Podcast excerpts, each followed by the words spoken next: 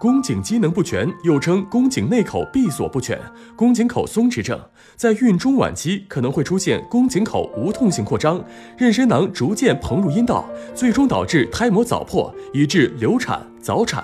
如果不采取有效的治疗干预，就会很容易发生流产，而且都是在类似的月份。宫颈功能不全患者的宫颈含弹性纤维及平滑肌较少。或由于宫颈内口纤维组织断裂，括约肌能力降低，导致宫颈病理性扩张松弛。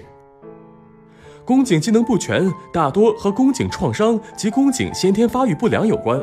如果有不明原因晚期流产、早产或未足月胎膜早破时，并且分娩前及破膜前无明显宫缩、胎儿存活，就应考虑是否为宫颈功能不全了。在非孕期，妇科检查发现宫颈外口松弛明显，宫颈扩张器探查宫颈管时，宫颈内口可顺利通过八号扩张器；或者妊娠期无明显腹痛，而宫颈口开大两厘米以上，宫颈管缩短并软化，B 型超声测量宫颈内口宽度大于十五毫米，都应考虑是否是宫颈机能不全。我们建议孕妈在妊娠十至十四周做 B 超时检查宫颈。如果宫颈长度小于三厘米，或宫颈内口扩张宽度一至两厘米，那宫颈机能不全就基本确诊了。确诊宫颈机能不全后，应在孕十四至十八周进行宫颈环扎术，并发症会相对较少。二十周后，胎膜早破、宫内感染的机会就会大大增加。一旦发生宫内感染，就应立即切断缝线进行引产。然而，出血。宫缩、胎膜早破却是手术禁忌症。如果有阴道炎，最好在术前治愈，术后定期随访，提前住院，待分娩发动前拆除缝线。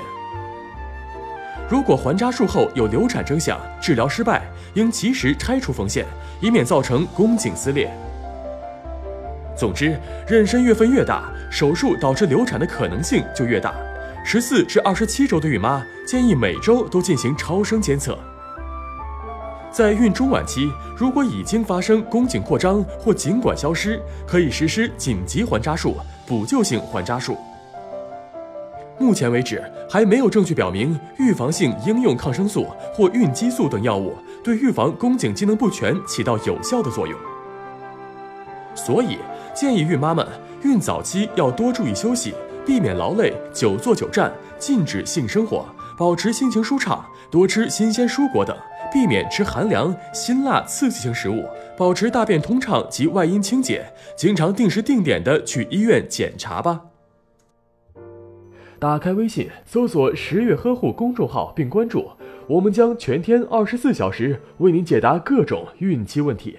十月呵护，期待与您下期见面。